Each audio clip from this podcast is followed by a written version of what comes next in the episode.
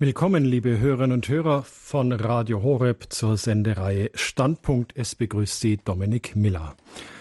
Als Christ mit Überzeugungen, da könnte man sich ja schon aufregen. Da blättert man entspannt beim Frühstück in der Tageszeitung seiner Wahl und liest Schlagzeilen wie Stadtratskandidat soll Abtreibungsgegner sein, Eklat im Münchner Rathaus. So, so. Ist man als Christ also gegen Abtreibung, sorgt man in der Politik also für einen Eklat bei den wirklich täglichen Beiträgen in allen Medien zu äh, Gleichstellung, Gender Mainstreaming etc., da steht insbesondere die katholische Kirche als ja, sogenannte homophobe oder radikale Inquisition da. Ich also als Mitglied dieser Kirche werde damit wohl mindestens als seltsam und schräg abgestempelt. Und wenn man dem NDR glauben darf, so ist zum Beispiel der überkonfessionelle Kongress christlicher Führungskräfte, der dieses Jahr in Hamburg stattgefunden hat und bei dem unter anderem Bundesinnenminister de Maizière und Hamburgs OB Scholz als Redner aufgetreten sind, dann ist also dieser Kongress christlicher Führungskräfte eine Veranstaltung radikaler christlicher Fundamentalisten. Aha, das hört sich also fast so an, als wäre dieser Kongress das Jahrestreffen des christlichen IS-Ablegers. Auf Klarstellungen oder überzeugende und nicht moralinsauere Beiträge offizieller Kirchenvertreter warten wir lange. Wer also, wenn wir nicht selbst, empört sich bei den Zeitungsredaktionen, Landesmedienanstalten und Rundfunkräten über diffamierende, schlecht recherchierte, einseitige oder schlicht unwahre Berichterstattung. Wer also, wenn nicht wir selbst, schreibt Redaktionen Leserbriefe, postet Blogs in sozialen Medien, steht auf bei Podiumsdiskussionen oder meldet sich am Stammtisch einfach mal zu Wort, wenn mal wieder christliche Werte verdreht, verunglimpft oder verhöhnt werden. Darum unser Thema heute bei Standpunkt Christen und Medien, Mut zum öffentlichen Bekenntnis. Gast in unserem Münchner Studio ist dazu die Kommunikationstrainerin Christiane Lamprecht. Frau Lamprecht ist geborene Münchnerin, 1964 geboren, absolvierte erst eine Banklehre, hat dann Betriebswirtschaft in München studiert, hat dann die Karriere als Hausfrau und Mutter eingeschlagen und ist nun oder ist seit 98 Mitglied der CSU Familienkommission. Sie hat auch verschiedene Beratungstätigkeiten aufgenommen. Sie ist auch seit 2007 Beraterin und Coach für Kommunikation und ist auch Wirtschaftsmediatorin. Frau Lamprecht, das ist ja jetzt eine ganze Latte an ja, Kompetenzen, Kommunikationstrainer, Mediation. Was genau macht eigentlich ein Kommunikationstrainer? Reden können wir doch alle, oder? Ja, genauso wie es Paul Watzlawick gesagt hat, man kann nicht nicht kommunizieren. Und da fängt es natürlich schon an mit der nonverbalen Kommunikation, denn so wie wir uns beide heute, Herr Miller, begegnet sind, haben wir gegenseitig, ohne es richtig zu merken, uns in 0,3 Sekunden abgescannt und uns überlegt, sympathisch, unsympathisch, Augenkontakt, ein Lächeln, wie geht dieser Mensch auf mich zu? Und so beginnt jede Kommunikation, dass wir erst einmal gucken, wie wirkt der andere auf mich? Und da kann ich ganz viel kluge Dinge sagen. Wenn ich zuerst einmal in der nonverbalen Kommunikation Ihnen zeigen würde, dass ich von Ihnen nicht besonders viel halte und die Mundwinkel runterziehe, dann würden wir wahrscheinlich jetzt hier nicht so entspannt sitzen. So beginnt die Kommunikation bei uns ein und dann kommt natürlich das, was ich sage. Da kommt der Inhalt dazu, die Fähigkeit, auf den anderen einzugehen und vor allem die Herzen zu gewinnen. Und das ist nicht nur in der katholischen Kommunikation notwendig, sondern auch in der Kommunikation, wenn ich unterwegs bin, zum Beispiel in der Wirtschaft. Wenn ich es nämlich nicht schaffe, dass ich mich auf die Herzensebene, auf das Interesse des Gegenüber begehe und immer über seinen Kopf hinweg rede, verliere ich den. Moment mal, Frau Lamprecht, in der Wirtschaft sagen Sie, ich meine, da zählen doch nur Zahlen und Fakten. Was, kommen, was, was soll da eine emotionale Ebene bringen? Zunächst einmal sind da Menschen, so wie Sie und ich und wie überall auf der Welt.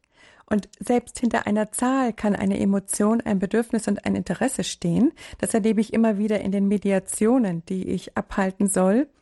Und von daher ist es gut, einen Schritt weiter zu gehen, einen Schritt tiefer zu gehen. Und ich kann Ihnen dazu dieses kleine Beispiel erzählen, das da weiß dann sofort jeder, was gemeint ist. Also, wir stellen uns vor, in einer Großküche gibt es nur noch eine Orange.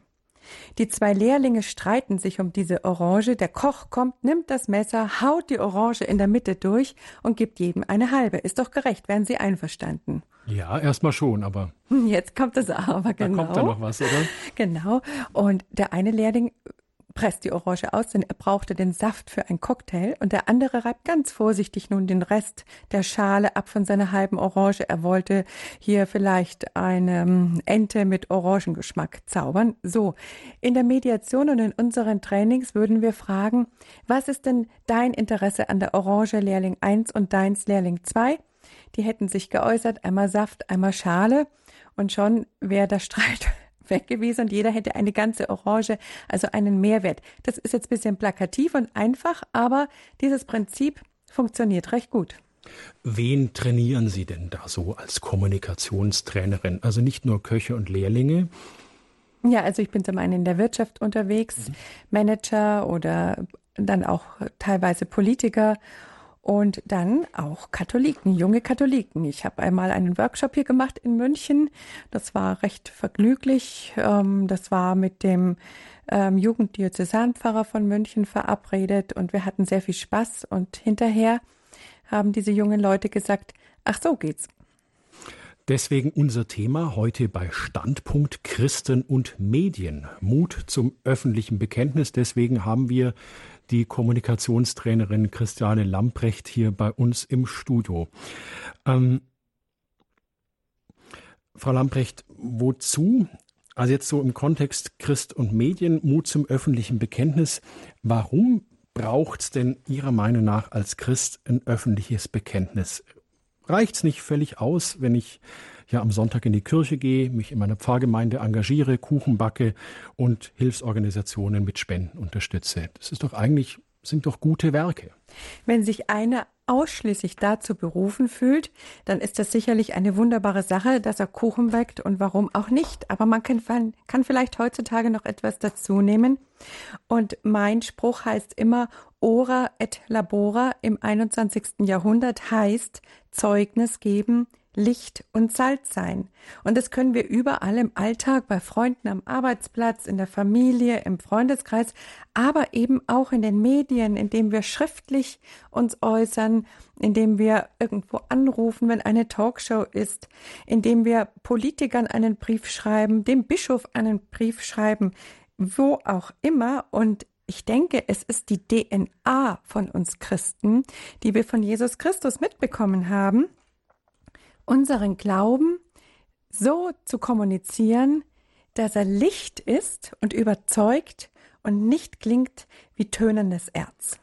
Darüber sprechen wir im weiteren Verlauf der Sendung noch genauer, wie ich da so Einfluss nehmen kann, wie ich Leserbriefe schreibe, aber das so als kleiner Ausblick für das, was uns so auch in der Sendung erwartet. Hm, wie öffentlich darf oder soll denn mein Bekenntnis sein als Christ in der Öffentlichkeit unter Freunden in der Familie, weil man wird ja dann ganz schnell auch so als ja, als Missionierer abgestempelt und jetzt fängt er wieder an mit seiner Platte, mit dem Glauben und so weiter. Ähm, wie öffentlich soll oder darf oder kann ich denn sein? Was sagt denn da der Kommunikationsspezialist zu mir als Christ? Ja, wenn ich den Mund öffne und Zeugnis gebe von meinem Glauben, weil mein Herz so voll ist, sollte ich vielleicht ein bisschen vorher mir klar geworden sein, was ich denn erreichen will und wie. Zunächst einmal ist es ganz wichtig, dass man vernünftig spricht und nicht nur emotional geladen, dass wir immer im Nächsten, so wie es Jesus uns gesagt hat, voller Nächstenliebe begegnen und nicht sagen, der andere versteht es nicht, der ist mein Feind und der ist ja sowieso andersrum und der hat hier schon mal blöd geguckt oder, oder über den Papst gelacht. Und als drittes kommt dazu, ich muss realistisch sein. Was ist jetzt dran? Welche Situation bin ich gerade? Was kann ich überhaupt sagen? Und das Wichtigste, denke ich mir als Christ in der Öffentlichkeit, ist die Demut. Bin ich jetzt dran? Ist es jetzt in Ordnung, das noch einmal zu überprüfen?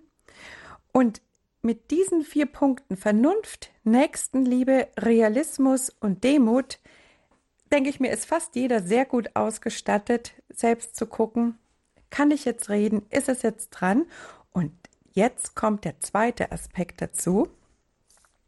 Wir haben ja Werte und Botschaften, die nicht nur provozieren, das haben sie seit 2000 Jahren, sondern das sind Werte, die möchte im Grunde jeder haben. Also ich denke da zum Beispiel an die Treue. Wenn ich mit anderen Kolleginnen oder Kollegen mich unterhalte und dann gibt's abends beim Bier das Gespräch, ja, die Scheidung steht an oder bei der Familie ganz schrecklich und hier und das ist passiert. Allein was für Verletzungen sind über Untreue in Beziehungen, in Ehen, aber Treue kann ja auch fehlen, wenn ich gegenüber meinem Arbeitgeber nicht mehr loyal bin. Also die Treue ist unser wesentlicher Wert. Und dann merke ich immer, jeder möchte gerne Treue. Jeder möchte zum Beispiel, dass der Ehepartner oder der Freund exklusiv ihn liebt, nicht nach links und rechts guckt, jedenfalls nicht zu lange. Und da kann ich doch gut ansetzen und sagen, ja, genau, so ist es bei uns gemeint mit der Treue. Und da gibt's ein paar kleine Anleitungen vielleicht oder Tipps, wie die Treue leichter im Alltag zu leben ist. Aber dann sind wir doch auch ganz schnell dabei, Frau Lamprecht, ähm, ja, dass gerade katholische Kirche so als Spaßbremse dann in dem Zusammenhang auch angesehen wird, ja, wenn jetzt die Ehe doch an, an die Wand gefahren ist, wa warum oder, oder warum, warum Treue ein Wert sein soll. Also Fremdgehen ist verboten, ja. Das ist ja eine Spaßbremse. Ich meine, ich, ich liebe ja meine Frau vielleicht immer noch. Sowas kriegt man ja auch zu hören hin und wieder. Und das ist ja nur der Körper. Und dann ist die böse Kirche die Spaßbremse.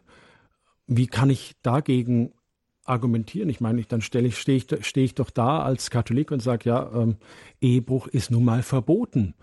Ja, und dann komme ich mit diesem Wort verboten und schon geht bei meinem Gegenüber, dem ich ja mit Vernunft, Nächstenliebe, Realismus und Demut begegnen will, dann geht bei dem schlicht und ergreifend der Rollladen runter.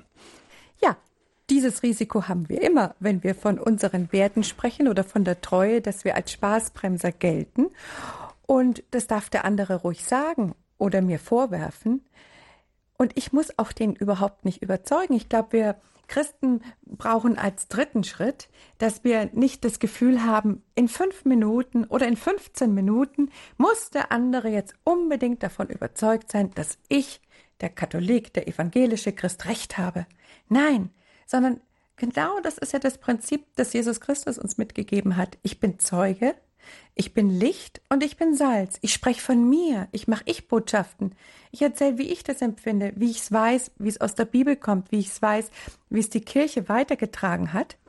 Und indem ich jetzt im ersten Moment mal einfach Zeuge bin, der Licht ist und nicht mit dem erhobenen moralischen Zeigefinger kommt, hat der andere die Chance nachzudenken. Ich gebe ihm Platz und Raum. Und das ist diese Nächstenliebe und diese Demut, die in meiner Grundhaltung verankert sein muss, wenn ich ein öffentliches Bekenntnis gebe. Denn wenn wir dann so engagiert werden und weiterreden, irgendwann, das erlebe ich auch oft unter Christen, erhitzen die sich dann, die geraten echt in Hitze, kriegen rote Backen und dann heißt du musst aber und dann kommen die Du-Botschaften, dann macht der andere die Schotten zu und ich habe gar nichts gewonnen. Wie oft geht's uns so im Leben? Ganz kurz noch, äh, Sie haben die Wörter verwendet, Ich-Botschaften, Du-Botschaften. Können Sie das nochmal ganz kurz erläutern, was damit gemeint ist? Das ist ja für Kommunikation von Menschen untereinander ein echter Knackpunkt. Naja, ganz einfach. Die Du-Botschaft ist, wenn ich jetzt zu Ihnen sagen würde, ich kann Sie natürlich auch siezen, Herr Miller, Sie sollten doch mal auf Ihr Äußeres achten und vielleicht noch den dritten Hemdknopf schließen. Und die Ich-Botschaft wäre dann, mir ist aufgefallen, dass bei Ihrem Hemd der dritte Knopf offen steht. Mhm. Ne? Fühlen Sie sich bei dem Sie sollten mal, wie fühlen Sie sich da? Und wenn ich sage, da fühle ich mich unter Rechtfertigungsdruck sozusagen. Ja, genau. Und deswegen ähm, empfehle ich jedem, der Spaß jetzt an dieser Sendung oder an dem Thema hat, dass er einfach in googelt und die sogenannten Kommunikationssperren nach Thomas Gordon eingibt. Okay. Da finden Sie genau das, was in unserem Herzen klingelt, also zum Beispiel solche Sätze, ich erwarte von Ihnen, dass Sie das tun. Sie sind auf dem falschen Weg. So, dann erklären Sie mir mal ganz genau, was Sie unter Ehe und Treue verstehen. Also alles dieses Befehlen, dieses Urteilen, Beschuldigen, Kritisieren ist wie eine, wie eine Blockade, ein Stoppschild. Also wenn ich will, dass es nicht klappt, sage ich genau solche Sätze. Richtig. Und wenn Sie wollen, dass es klappt, dann sprechen Sie aus der Ich-Perspektive und überlegen mal, was hat der andere vielleicht für ein Bedürfnis? Und die meisten Menschen, die haben ein negatives Erlebnis gemacht. Bei der Treue, bei anderen Dingen sind verletzt worden. Und wenn es mir hier gelingt, dass ich einen freundlichen Satz sage, wie zum Beispiel, es ist ja nicht immer leicht, treu zu sein. Das Leben kann schon ganz schön hart sein. Bin ich sofort beim Verständnisebene. Und das ist nicht gespielt, das ist keine Manipulation, sondern wie wir eingangs festgestellt haben, das ist die Grundhaltung der Nächstenliebe. Und in 1 Korinther 13 habe ich mal gelesen, steht drin, wenn ich nicht mit der Liebe spreche, dann klinge ich wie tönendes Erz. Und jeder von uns weiß genau, wie oft das schon wie tönendes Erz klang mhm. und wundert sich dann, dass der andere ging und gesagt hat, Fundi, Katholik, interessiert mich nicht. Jetzt ist es ja so, dass wir oder dass viele Christen so den Eindruck haben, dass sich ihre Hirten, die Kirchenführer, ja, zu so christlichen Themen nicht richtig positionieren. Jetzt spreche ich mit Vernunft, Nächstenliebe und Realismus und Demut und mit Ich-Botschaften meinem Gegenüber. Und irgendwie ähm, in den Medien wird wieder einer geschlachtet, weil er irgendwelche christlichen Werte vertreten hat. Und mein Hirte steht nicht auf und sagt, Moment mal, in aller Demut, in aller Vernunft möchte ich euch sagen und so weiter. Ähm, haben die denn, die da oben, sage ich jetzt mal kursiv in Anführungsstrichen, keine Kommunikationstrainer?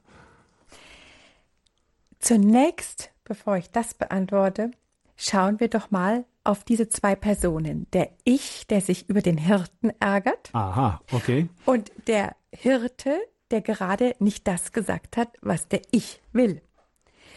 Zum einen, der Hirte hat vielleicht eine ganz viel größere Baustelle, als wir ahnen, muss auf Dinge Rücksicht nehmen. Das sind oft ganz komplizierte Sachverhalte, dass er gar nicht so deutlich jetzt herauspoltern könnte in die Öffentlichkeit.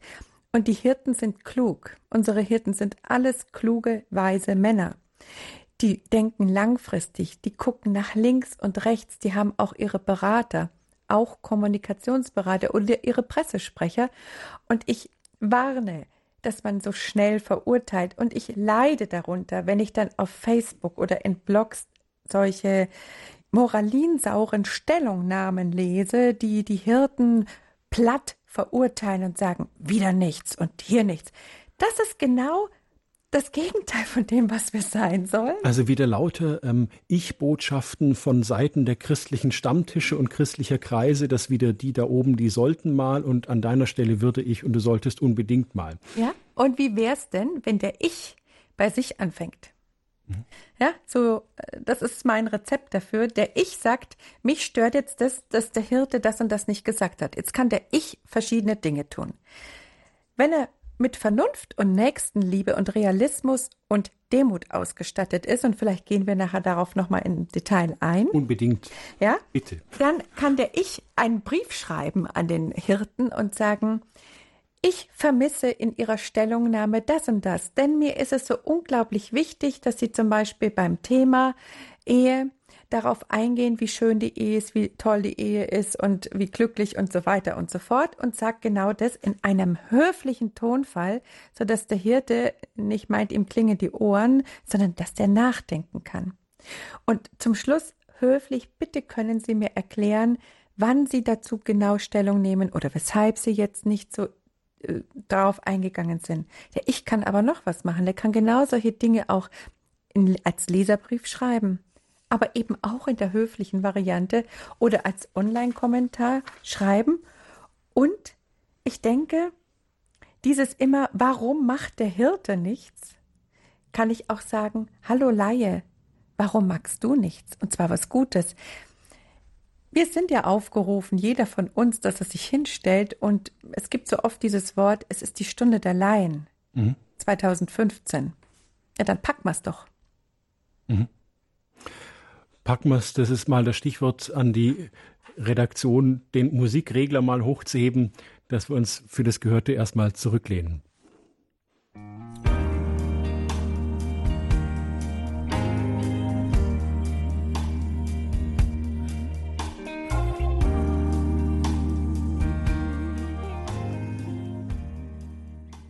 Sie hören Standpunkt bei Radio Horeb und heute geht es um Christen und Medien, Mut zum öffentlichen Bekenntnis. Bei uns im Münchner Studio sitzt Christiane Lamprecht. Sie ist Kommunikationstrainerin. Und wir haben uns vorhin darüber unterhalten, über den Streit zweier Küchenjungen um eine Orange. Jeder braucht die Orange und es gibt aber nur noch eine einzige und der Küchenchef haut einfach mit dem dicken Messer die Orange N2 und es stellt sich dann raus, Herr Meiter, eine, der wollte nur einen Saft pressen und der andere wollte nur die Orange. Hätten wir doch miteinander geredet. Ähm, Frau Lamprecht, wo müssen wir als Christen auch einen Perspektivenwechsel vollziehen, wenn wir ja Bekenntnis ablegen. Wenn wir bleiben jetzt noch mal so im, im engeren Kreis Familie, Freunde, Stammtisch, Verein etc. Wir reden noch nicht davon, dass ich irgendwo einen Medienbeitrag schreibe oder bei einer Podiumsdiskussion im Fernsehen aufstehe, sondern einfach im Kreis der 200 Menschen, die ich mit dem Vornamen kenne. Wie kriege ich diesen Perspektivenwechsel hin? Also was, was war eigentlich, was, was ist der Knackpunkt hinter der Orange eigentlich gewesen? Was hat da der Küchenchef, der die Orange einfach in der Mitte salomonisch geteilt hat, was hat der übersehen? Ganz einfach, Herr Miller. Der Streit war, weil jeder eine Position hatte ich will die Orange. Das ist eine Position. Und der Wechsel geschieht, indem ich frage, welches Interesse haben Sie? Welches Interesse hast du? Und wenn jemand mit mir im privaten Bereich unter Freunden sagt, kannst mir bleiben mit deiner katholischen Ehe, ich brauche das nicht, dann ist das zunächst einmal eine Position. Wenn ich als Katholik oder evangelischer Christ dann antworte, aber das ist wichtig, weil Gott tritt in den Ehebund ein und aus zwei kommt dann drei und ohne den Segen geht gar nichts, dann rede ich nur über die Position. Ich habe noch überhaupt nicht Licht gebracht oder Aufklärung. So, und jetzt kommt der Perspektivenwechsel. Jetzt gehe ich auf das Interesse.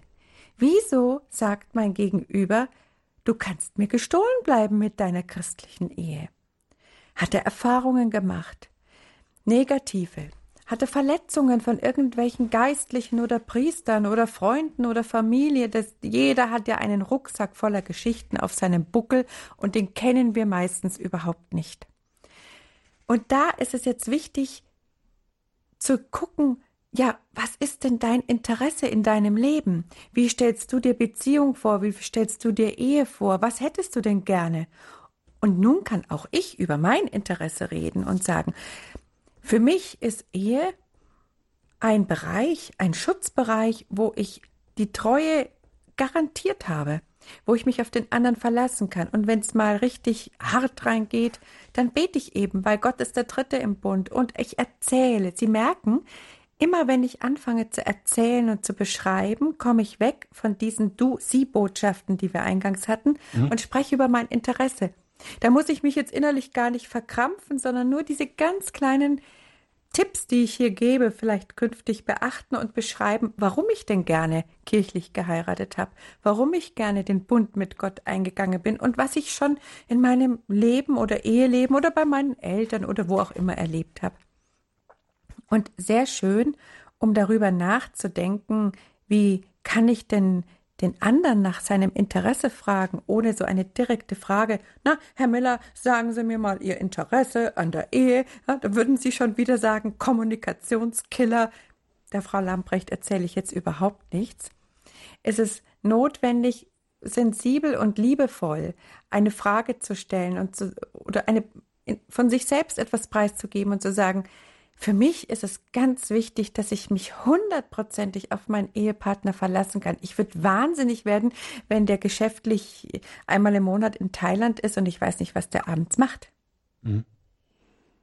Jetzt hat mein Gegenüber die Chance zu sagen, ja, mir geht's genauso. Meiner ist einmal im Monat in Frankfurt drei Tage und so weiter. Auf einmal bin ich im Gespräch. Das ist der erste Schritt die Theorie oder die Theologie und all die Dinge, die lassen wir mal weg. Wir gehen mal nur auf die menschliche Ebene, auf das Interesse und da beginnen wir, wie ich anfangs sagte, Licht zu sein, Zeugnis zu geben von mir selber. Das ist immer am überzeugendsten. Frau Lamprecht, wenn ich jetzt diesen, das mal so verinnerlicht habe, ja, Salz und Licht der Welt zu sein, ähm, ich hab's auch so halbwegs drauf, von den Du-Botschaften zu den Ich-Botschaften zu kommen und auch von der Position hin zum Interesse zu kommen.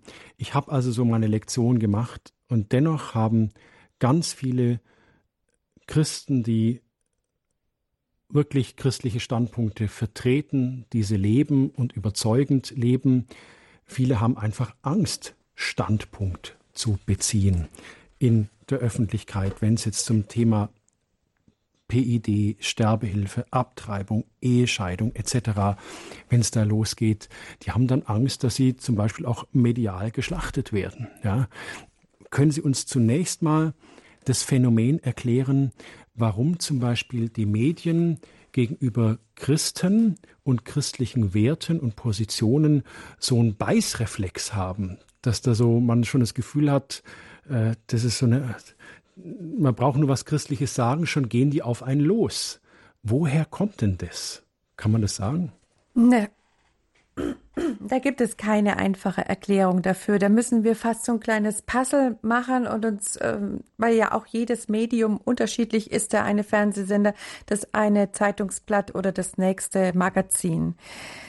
Zum einen haben wir natürlich einen großen Wandel hin zur Säkularisierung dieser Welt, weg von der, von diesem christlichen Selbstverständnis. Wir leben nicht mehr in einem Staat, wo das Christentum oder äh, selbstverständlich gelebt wird. Wir wissen alle selber, die Kirchen werden leerer, die Taufanmeldungen werden weniger und die christliche Botschaft provoziert und die christliche Botschaft kommt oft nicht verständlich rüber. Sie kommt eben oft als Position rüber, auch oft mit diesem moralischen Zeigefinger. Und wer hat schon Zeit im normalen Leben, wenn er Monteur ist oder Bäcker oder Krankenschwester oder Betriebswirtin, so wie ich, dass er sich eine Enzyklika in die Hand nimmt oder den Katechismus, dieses dicke Buch, und fängt an, darin zu lesen. Darin würden sehr viele Antworten stehen. Aber wer hat schon die Zeit, das zu tun? Von daher haben wir es tatsächlich momentan nicht sehr schwer. Auf der anderen Seite haben wir ganz viele Chancen. Chancen, die wir früher überhaupt nicht hatten. Noch vor 20 Jahren, wenn Sie etwas sagen wollten öffentlich, mussten Sie sehr dankbar sein, wenn Ihr Leserbrief veröffentlicht wurde. Heutzutage haben wir das Internet mit den Blogs. Wir können Online-Kommentare schreiben. Wir können anrufen bei einer Sendung und live unsere Meinung äußern. Wir können auf Facebook uns verbinden und auch uns dort äußern. Und es gibt viele Internetzeitungen und es gibt einen Radio Horeb, der auch eben angefangen hat, seine, die frohe Botschaft und mit Leuten, die gerne dazu Stellung nehmen, in die Öffentlichkeit zu tragen. Da ist jeder selbst gefordert. Und auch hier gibt es kein generelles Rezept. Es ist auch ein Teil der Berufung. Bin ich berufen, dass ich öffentlich Stellung nehme? Bin ich berufen, dass ich im Freundeskreis spreche? Und ein gutes Beispiel dazu haben Sie gerade angesprochen, ist der Bereich Lebensschutz. Natürlich hängt bei der Frage Abtreibung, Sterbehilfe sofort im Raum, was verstehen wir unter der Würde des Menschen? Was verstehen wir unter Barmherzigkeit? Bis vor 20, 30 Jahren hätte jeder in Deutschland wahrscheinlich unter Barmherzigkeit irgendwas mit dem lieben Gott verstanden. Das ist heute nicht mehr so. Wenn Sie in der Sterbehilfedebatte mit jemandem diskutieren, der nicht Christ ist und der möchte, dass künftig, so wie in den Niederlanden, ein Arzt einem Patienten eine Spritze setzen darf, damit dieser auf Wunsch stirbt, versteht er unter Barmherzigkeit etwas komplett anderes. Nämlich, dass der andere in einer Selbstbestimmung, die in echt ja gar keine ist, stirbt. Und wir verstehen unter Barmherzigkeit, dass wir uns immer diesem Gott, der uns immer verzeiht, zuwenden können. Da verweise ich jetzt einfach auf die Worte von Papst Franziskus oder Papst Benedikt. Die haben das wunderbar ausgedrückt. Also haben wir es damit zu tun, dass wir gar nicht mehr dieselben Sprachen sprechen?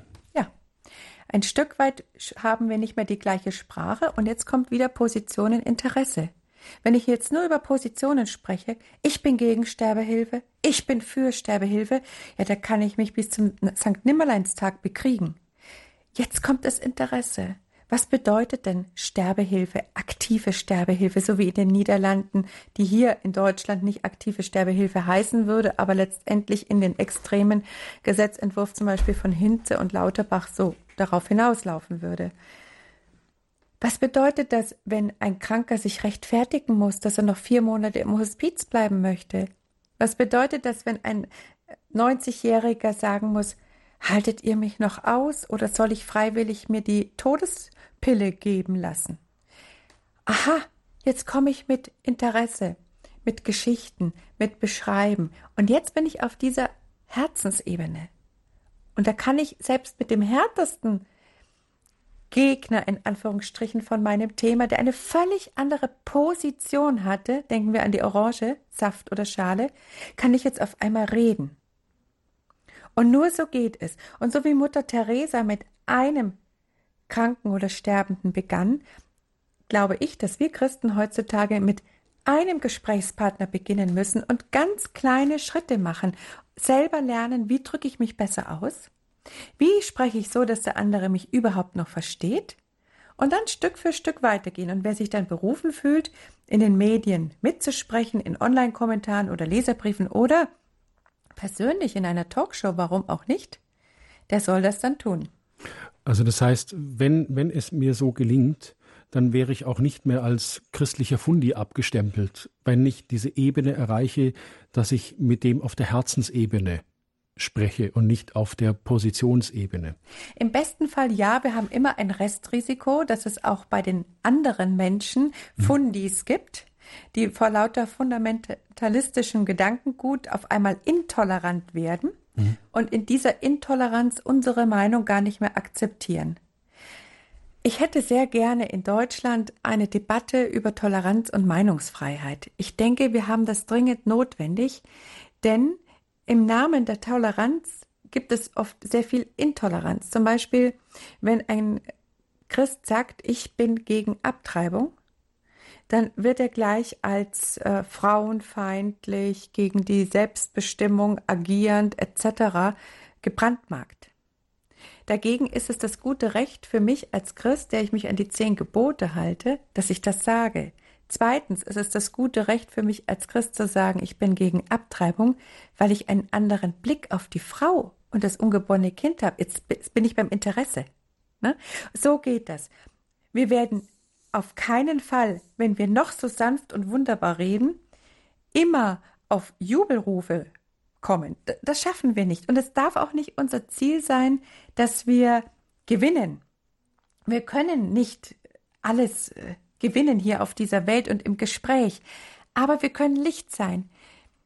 Ich sage immer als Beispiel das so, wenn ich Trainings mache, da kommt die große schwarze Wolke auf Sie zu, Herr Miller, mit lauter Vorwürfen, Sie sind ein radikaler Abtreibungsgegner und ein radikaler Lebensschützer und was Sie nicht alles sind. Die können Sie nicht wegzaubern. Mit einem Zauberstab geht nicht. Aber Sie können Licht sein. Sie können sagen, hör mal zu, bei Abtreibung, da geht es um zwei Leute die Mutter und das Kind. Da wollen wir doch mal näher hinschauen. Es kann doch nicht die Lösung sein, dass man zu einer staatlichen Stelle geht, bekommt einen Schein, eine kostenlose Abtreibung und ist höchstwahrscheinlich hinterher unglücklich. Das ist mir zu wenig und deswegen sage ich, ich bin gegen Abtreibung. Aha. Im besten Fall sagt der andere, aha, darüber habe ich noch nicht nachgedacht. Wenn der andere keinen guten Willen hat, dann wird er dabei bleiben und sagen, Herr Müller, Sie sind Sohn Radikalinski, mit Ihnen rede ich nicht mehr. Das Risiko haben wir immer. Das heißt auch nicht, äh, Christus hat ja nicht gesagt, ich sende euch wie Schafe unter die anderen Schafe, sondern ich sende euch unter die Wölfe. Und das Verrückte ist ja, die Wölfe brauchen ja die Erlösung, nicht die Schafe. Ja, und Christus hat gesagt, fürchtet euch nicht. Und mit einem Herzen voller Nächstenliebe können wir das doch gut machen. Ist es so, Frau Lamprecht, dass christliche Werte nicht mehr wirklich eine Lobby haben? Ja, ich denke, wir tun uns schwer, dass christliche Werte wirklich noch eine Lobby in dem Sinn haben, dass wir überall Leute ausmachen können, die sind jetzt dezidiert so und so. Und gleichzeitig, wenn ich das sage, fallen mir unglaublich viele Personen ein, die hier eine christliche Lobby sind. Also angefangen von unseren Kirchen, von den Hirten bis zu wunderbaren Politikern. Also wenn jetzt, ich weiß nicht, ist Wahlkampf? Nein, dann kann ich ja direkt ein paar nennen, die sich auch immer wieder bekennen zu ihren Werten, das ganz toll machen. Und wir haben ja sogar ähm, sehr vernünftige und gute Leute in den Medien, die allein durch Kleinigkeiten die Werte vermitteln. Also wenn Thomas Gottschalk in seiner Autobiografie Herbstblond schreibt, wie schön das ist, dass er mit einer Frau seit ich weiß es nicht mehr genau, 30, 34 Jahren verheiratet ist in Treue und Liebe, dann sind das, ist das ein Zeugnis, ist doch wunderbar. Die Lobby ist vielleicht nicht auszumachen als eine organisierte Gruppe. Aber ist das notwendig? Wir hören an der Stelle ein bisschen Musik.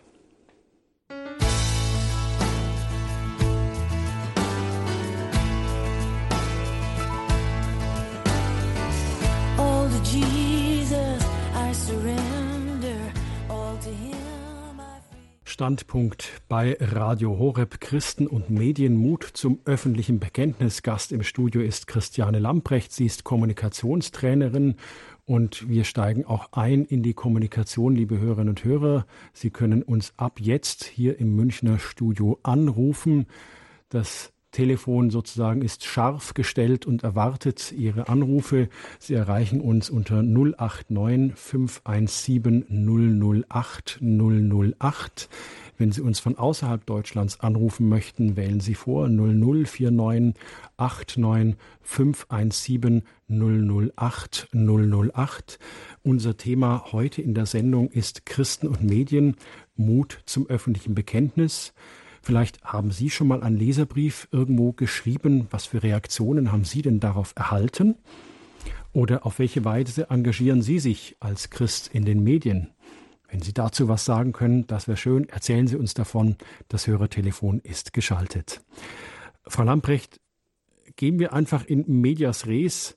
Ähm, ich lese in der Tageszeitung meiner Wahl, die ich schätze und mag und die immer bei mir am Frühstückstisch sitzt. Die schreiben da zu einem christlichen Thema was oder, oder sagen wir mal so, Beispiel, Sie haben vorhin Lebensschutz genannt, beziehen eine Position zum Lebensschutz, wo, wo Ihnen als Katholik die Haare vollständig zu Berge stehen. Das stimmt ja alles gar nicht und die sehen das ja alles völlig falsch. Was kann ich denn da machen? Ich will ja nicht gleich meine Lieblingszeitung abbestellen. Genau. Sie können einen Leserbrief schreiben und der Leserbrief, damit er veröffentlicht wird und damit er effizient ist, braucht natürlich ein paar Spielregeln. Aber und ganz kurz noch, da muss ich mal einschalten. Also ist im Zeitalter von Internet und Blogs, also Internet-Tagebüchern und Beiträgen, ist da der Leserbrief überhaupt noch zeitgemäß? Das hört sich irgendwie nach einer ollen Kamelle an. Wer liest denn einen Leserbrief? Gibt es da Zahlen drüber? Und Interessiert eine Zeitung einen Leserbrief? Eine Zeitung lebt davon, dass sie Abonnenten hat oder Leser oder Klicks im Internet. Und der Leserbrief ist ein unglaublich starkes Mittel. Jeder Leserbrief wird gelesen vom Redakteur oder der ganzen Redaktion und ist natürlich Pass pro Toto für die Meinung. Wenn also zum einen Thema ähm, wir gehen mal aus dem Christlichen raus, keine Schneckenzäune mehr in Hinterdupfing. Zehn Leserbriefe kommen, die sagen, aber wir brauchen die Froschzäune oder Schneckenzäune oder was auch immer. Dann sagt die Redaktion, oh, das Thema, das brennt den Leuten unter den Nägeln. Das müssen wir nochmal bringen, vielleicht mit Fotos und einer großen Story. Wenn nichts kommt, ist das Thema ja auch nicht interessant. Und so ist es auch bei diesen ganzen brennenden Themen, die wir haben, von der äh, Pille danach damals, denke ich an diesen Skandal in dem Malteser Krankenhaus in Köln. Da konnte man sehr gut sehen, dass. Können Sie es ganz kurz noch beschreiben, worum es da ging? Skandal, ein christliches Krankenhaus lehnt es ab, eine Pille danach zu verschreiben. Genau, weil die Pille danach eine früh abtreibende Wirkung hat und deswegen für die Malteser, aber auch für die Lebensschützer nicht geht. Ja, das ist ein Mittel der Abtreibung. Und da konnten Sie sehr gut sehen, was passiert ist. Es gab regelrechte Leserdebatten, sehr wichtig. Aber auch genau in der Familienpolitik mit der Krippendiskussion, Krippe 24 Stunden, Kita. Ja, und jetzt gehen Sie hin und sagen, Mensch, das Thema da habe ich mich schon immer damit beschäftigt, da kenne ich mich aus, da möchte ich was dazu schreiben und fangen an, diesen Leserbrief zu schreiben. Und da braucht es ein paar Spielregeln, die Sie beachten. Also ein Leserbrief an eine Zeitung, den schreibe ich nicht wie einen Brief an meinen, an meinen Onkel Thomas. Nein, sondern Sie schreiben als erstes, ähm, ich beziehe mich auf den Artikel 24 Stunden Kitas in ganz Deutschland von so und so auf Seite so und so fangen dann mit dem ersten Satz an und können gleich in medias res gehen, weil Leserbriefe müssen kurz sein. Ja, vielleicht eine Viertelseite oder sieben Sätze, das reicht vollkommen, sonst wird er nicht veröffentlicht oder er wird gekürzt und dann steht ja wieder nicht das drin, was Sie schreiben wollten. Also schreibe ich ihn eigentlich gleich so, dass er im Grunde druckfertig ist, oder? Das Allerwichtigste ist, dass Sie genau ihn so schreiben. Sonst wird er ja verändert und Sie ärgern sich wieder. Und deswegen sollten Sie ihn mit kurzen Sätzen und immer lösungsorientiert. Hier haben wir wieder die Orange. Ja, gehen Sie weg von der Position, gehen Sie hin zum Interesse. Fangen Sie an zu beschreiben. Vielleicht haben Sie auch ein persönliches Erlebnis, das Sie beschreiben können. Das interessiert die Leser immer sehr. Und bleiben Sie immer höflich. Wenn es ein Thema ist, wo man humorvoll sein kann, kann man auch ein bisschen humorvoll schreiben. Nie sarkastisch, nie ironisch, sondern aufklärend, Licht sein in einer Haltung mit Argumenten, die andere annehmen können. Und auch hier gilt, ich kann nicht alles sagen. Ich habe vielleicht zehn Argumente im Kopf, die kann ich aber im Leserbrief nicht bringen. Bleiben Sie bei einem Argument, beschreiben Sie das, bringen Sie einen persönlichen Akzent mit hinein wir können nachher gerne noch ein Beispiel machen. Und so formulieren Sie den Leserbrief, dann wird er auch abgedruckt. Mhm. Und wie viele, Sie haben, Sie haben vorhin gesagt, die werden gelesen in den Redaktionen. Ähm, was passiert in einer Redaktion, wenn so ein Leserbrief kommt? Ähm, äh, sagen dann die Redakteure, du schau mal zu deinem, zu deinem Artikel von neulich, was du da geschrieben hast, äh, die Leserin, was die da sagt, äh, kann man da nicht noch was draus machen? Oder weil worauf ich eigentlich raus will, eine Zeitung lebt ja von den News, von der Neuigkeit. Also sprich, ähm, indem ich einen Leserbrief schreibe, ähm, signalisiere ich der Zeitung, da könnt ihr noch weiter nachbohren, da steckt noch mehr eine Story, noch mehr eine Geschichte dahinter. Das heißt, ich könnte mit einem Leserbrief, den ich an eine Redaktion schreibe, der vielleicht gar nicht veröffentlicht wird, also da muss ich vielleicht gar nicht enttäuscht sein, ähm, da könnte ich so ein, ein Funken in so eine Redaktion reinwerfen und dass sie da sagen, hey, das wäre eine Geschichte, da können wir jetzt zwar keinen Leserbrief draus machen, aber vielleicht machen wir noch was anderes draus. Ticken die so oder liege ich da völlig falsch? Sie liegen völlig richtig, Herr Miller. Ein Leserbrief wird immer gelesen. Er sagt der Redaktion, das Thema ist wichtig, das Thema kam an Meistens kommt wirklich dabei heraus, was Sie sagen, da braucht's noch mehr, da haken wir mal nach, da machen wir noch mal einen ausführlichen Bericht darüber. Es ist auch ein wunderbarer Leserbrief, wenn Sie schreiben, dieser Artikel war fantastisch, der hat mich interessiert, der war wunderbar. Endlich hat mal jemand über ein Hospiz geschrieben und wie wunderbar die Menschen im Hospiz betreut werden. Vielen Dank für diesen wunderbaren Filmbeitrag oder Bericht fünf Zeilen, die ihre Meinung äh, darlegt. Und das ist das wichtige Feedback an die Redaktionen. Aha, das Thema war wichtig. Na, dann machen wir es doch wieder. Und so können wir Christen auch zu Wort kommen und unsere Themen doch etwas mehr wieder in die Gesellschaft bringen. Aber laufe ich jetzt nicht, wenn ich jetzt sozusagen meine Berufung hätte, ich bin der Lesebriefschreiber, ja, ähm, denkt sich dann meine Lieblingszeitung nicht irgendwann beim dritten Leserbrief vom Herrn Miller, oh, da schreibt er schon wieder, der Miller. Was bringt er denn jetzt? Ähm, soll ich dann mit Pseudonym schreiben? Oder wie, wie muss ich da fürchten, wenn ich mich zu oft zu Wort melde, dass ich dann unten in der Ablage lande? Mhm. Also erstens mal nie mit Pseudonymen, sondern immer mit ihrem echten Namen. Das wird auch recherchiert. Sie geben auch beim Leserbrief ihre vollständige Adresse an, sonst wird überhaupt kein Leserbrief veröffentlicht. Also meine ganze Adresse muss da stehen. Das mhm. ist also ein Prinzip. Als nächstes ist es äh, so, wenn Sie jede Woche einen Leserbrief schreiben, nutzt sich das sicherlich ab. Okay. Also hier ist auch wieder die Klugheit gefragt. Es ist ein Thema da, es ist wichtig, ich äußere mich dazu und ich denke, man kann durchaus alle zwei Monate einen Leserbrief an seine Lieblingszeitung, die man abonniert hat, schreiben, wenn gerade eben ein Thema da ist und ich mich dazu äußern kann. Das nächste Kriterium für einen Leserbrief ist rasch reagieren. Es hilft gar nichts, wenn ich den eine Woche später schreibe sondern die nächsten zwei Tage muss der geschrieben sein. Und dann über, lese ich den nochmal durch. Vielleicht gebe ich ihn einem Freund zum Durchlesen. Sag mal, ist das so verständlich formuliert? Und wenn ich das Gefühl habe, nein, mein Leserbrief trifft's nicht so ganz, was ich sagen wollte, nicht abschicken. Das ist mein Rezept, sondern das muss mit voller Überzeugung sein, denn dann stehe ich in der Zeitung. Dann steht da Dominik Miller oder Christiane Lamprecht mit dem Leserbrief.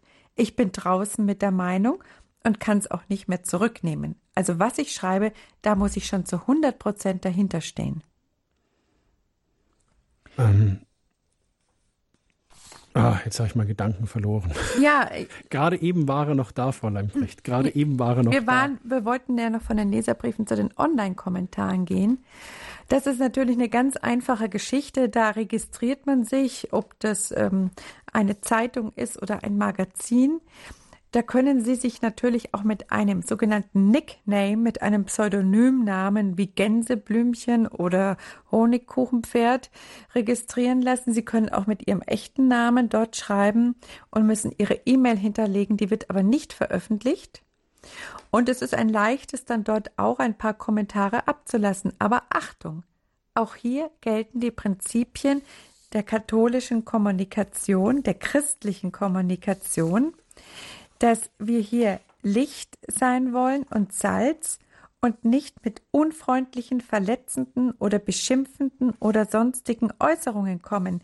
Denn wenn wir hier schon als Christen Licht sein wollen in der Öffentlichkeit, dann dürfen wir ja nicht schimpfen wie ein Rohrspatz, wie es vielleicht andere machen, sondern zeigen mit unserer Haltung und wie wir es formulieren, dass es wir wirklich wert sind, Christen genannt zu werden. Und was ist ein Christ in der christlichen Kommunikation zum Beispiel? Er ist immer mitfühlend. Er ist nie hämisch. An wen schreibe ich, jetzt habe ich nämlich meinen Faden auch wieder gefunden, an wen adressiere ich einen Leserbrief? Schreibe ich da an die Kreiszeitung Murnau Leserbrief oder an wen schicke ich die, dass die richtig ankommt, dass die beim richtigen Redakteur ankommt? In jeder Zeitung steht im Impressum die Leserbriefadresse. Meistens steht sie auch auf der Leserbriefseite selber. Wer E-Mail hat, das sind die meisten von uns, der sieht Leserbriefe at Münchner Merke oder irgendwas, de und dort schickt er den guten Leserbrief hin der kommt dann dort auch an und wird auf jeden Fall gelesen. Ob er jetzt veröffentlicht wird oder nicht, das ist dann die andere Frage. Aber wir haben ja vorhin festgehalten, dass es gar nicht mal so elementar wichtig ist, dass ich mich überhaupt geäußert habe und Zeugnis gegeben habe, dass ich Mut hatte zum öffentlichen Bekenntnis auf die richtige Art und Weise, die wir jetzt schon ein paar Mal diskutiert haben, nämlich mit dieser bezeugenden und freundlichen und auch vielleicht mitfühlenden Art, immer geprägt von Vernunft, Nächstenliebe, Realismus und Demut. Die vier Prinzipien kann man gar nicht oft genug sagen. Jetzt begrüße ich Herrn Kraus aus Düsseldorf. Hallo, grüße Gott, willkommen bei Standpunkt. Ja, schönen guten Abend. Ähm, ich habe äh, etwas anzumerken und zwar ähm, wäre äh, für mich mal so ein Punkt, muss man immer so gleich also an die Öffentlichkeit gehen, an, an Radio, Fernsehen, Rundfunk, Zeit, Leserbriefe schreiben. Äh, ähm, die Frage scheint mir vielleicht auch zu sein, äh, wie sieht es in der eigenen, wie sieht's in der eigenen Gemeinde aus?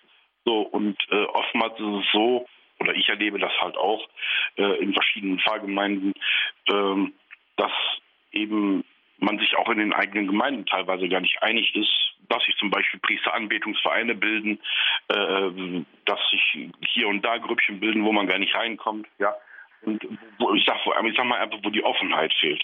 Oder äh, ähm, ich, ich, ich kenne auch Gemeinden, wo, wo ja, wenn es darum geht, mal in der Fastenzeit irgendwas irgendwas zu machen, ja, äh, wenn man da mal irgendwas anschneidet, ja Lebensschutz oder sonst irgendwas, dann ziehen schon alle ein langes Gesicht, können wir nicht mehr hören. So. Oder wenn man mal einfach sagt, so, wie sieht's denn aus? Äh, weil wirklich, aber ja, das eben auch dann mit Überzeugungen kund zu tun, ja, dann einfach mal zu sagen, äh, Pfarrgemeinderat gut und schön, Gemeindeerneuerung gut und schön, wie das manchmal so ist, ja. Also verstehe ich, verstehe ich Ihre Frage richtig, ähm, dass es eigentlich darum geht, muss ich denn gleich an die Medien gehen, wenn ich ein Thema habe? Reicht es da nicht auch, wenn ich mich an meine Pfarrgemeinde wende und, und da was reinbringe? Habe ich das so richtig verstanden, Herr Kraus? Äh, aber dann auch manchmal die Menschen davon überzeugen, äh, Pfarrgemeinderat gut und schön, Kirchenvorstand gut und schön, aber äh, beten wir auch so, kommen, ja, kommen wir wirklich zum Gebet und leben wir aus dem Gebet heraus, da Überzeugungsarbeit zu leisten, erstmal in den eigenen Reihen, sodass andere auch auf uns gucken können und sagen also können. Also da geben, Sie, da geben Sie mir das Stichwort mit der Überzeugungsarbeit, Frau Lamprecht. Jetzt hat Herr Kraus da wirklich mal was gebracht, was sicher vielen auch auf dem Herzen liegt. Muss ich denn da echt gleich einen Brief schreiben? Muss ich da gleich irgendwo anrufen? Ich danke dem Herrn Kraus sehr herzlich für Ihren Anruf und für diesen Aspekt. Die eigene Gemeinde haben Sie hier in den Mittelpunkt gestellt und wenn es dort Konflikte gibt, Sie sprachen an keine Offenheit, Pfarrgemeinderat und das kennen wir ja alle. Und da ist es natürlich, gibt es jetzt keine Patentlösung, aber es gibt vielleicht so ein paar kleine Ideen von mir. Auch hier ist wieder dieses Orangenbeispiel elementar. Denn gerade im Pfarrgemeinderat oder wenn der eine das eine nicht will, die Anbetungsstunde nicht und der andere möchte lieber das andere, ist es ja eine Position. Da muss ich ja erst einmal fragen, äh, wozu hättest du gerne die Anbetungsstunde? Aha, du findest, dass wir damit unsere Gemeinde wieder nach vorne bringen. Wozu hättet ihr gern einen Jugendgottesdienst? Aha, damit die moderne Musik die Jugendlichen begeistert und die mögen vielleicht nicht so eine Orgelmusik und so weiter. Also an diesen Beispielen sehen Sie, hier über die Interessen zu sprechen. Nur sind es die meisten Menschen nicht gewohnt, komischerweise. Die sagen nur immer ihre Position. Von daher wäre mein Tipp, dass Sie bei Ihnen im Pfarrgemeinderat oder in der Pfarrei sagen, Leute, wir wollen doch mal alle so einen Abend machen, wo jeder seine Wünsche äußert. Was hätte er gerne und warum? Und das schreibt jeder auf so kleine Moderatorenkärtchen und wir pinnen das an so eine Pinnwand und lesen das mal gemeinsam durch. Dann kann man das bisschen thematisch ordnen, aber dass jeder sich mal äußern kann, wozu möchte er denn das oder wozu möchte er etwas nicht. Und dann nehmen Sie sich Punkt für Punkt vor und gehen das mal an, damit Sie wegkommen von diesen Positionen, da schlachtet man nur die Orange und hat aber keinen Mehrwert. Vielleicht ist das eine Idee. Frau Turba aus Feldkirchen, ich grüße Sie. Grüß Gott. Ich bin schon sehr alt und auch nicht mehr gesund und ich schreibe sehr viel an Ministerien und lege halt da das da, was ich zugunsten der Familie und zugunsten der Mütter sagen will. Und die müssen ja antworten. Ich kriege dann nach sechs Wochen meistens eine Antwort. Und ich habe schon einen ganzen Briefwechsel, einen ganzen Stoß mit diesen verschiedenen Briefen an die Einzelnen, wo ich Adressen weiß davon. Das war mein Beitrag. An wen schreiben Sie denn da alles, Frau Turba? Ja, an die verschiedenen Ministerien. Und die antworten wirklich? Ja, die antworten also nicht äh, natürlich. Nicht der Ministerpräsident selber, persönlich, sondern halt ein Assistent oder ein mhm. Assessor. Äh, ja, super. Ich schreibe auch nach Rom und habe auch Antworten gekriegt. Wem haben Sie da geschrieben? Den Aldo Parmigiani. Okay. Der hat einmal so eine wunderbare Sendung gemacht. Und da habe ich dann geschrieben drüber. Klasse, Manchmal Frau lobe ich halt, wenn es recht gut war. Und sonst merke ich halt Verschiedenes an, was mir also nicht gefällt. Oder wenn zum Beispiel die Mütter, die selber die Kinder erziehen, da so benachteiligt werden und keine wirkliche Wahlmöglichkeit ist, dann schildere ich denen, was eigentlich eine Mutter leistet. Klasse, Frau Ich habe ja selber vier Kinder gehabt. Mhm. Und weiß das, dass man da nicht gerade besonders äh, gemütlich leben kann wenn man vier Kinder hat, die nah beieinander sind. Frau Thurwa, Sie sprechen mir absolut aus dem Herzen und da fällt mir gleich ganz viel ein. Sie machen genau das, wozu ich so viele Leute ermuntern möchte, vielleicht auch mit dieser Sendung heute auf Radio Horeb. Auch wenn Sie nicht mehr ganz gesund sind, sagen Sie, ich kann aber Briefe schreiben.